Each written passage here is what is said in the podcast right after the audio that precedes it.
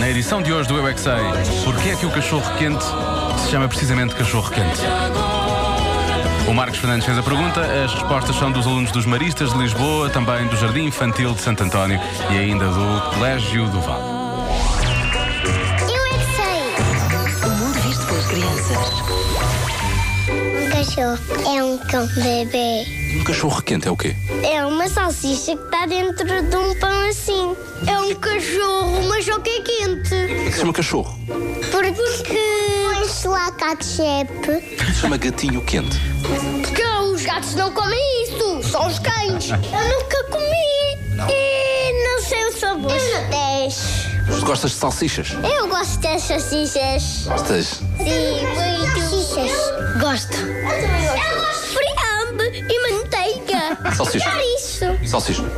Ah, sim. No verão está muito calor, portanto o cão também é um cachorro quente. Alguns cães são, são à prova d'água, mas são a sério. Muito maluco. Eu quero um cão à prova Foi d'água. aquele que o Obama levou. É, ver- pois é, um cão É o cão d'água. d'água, precisamente.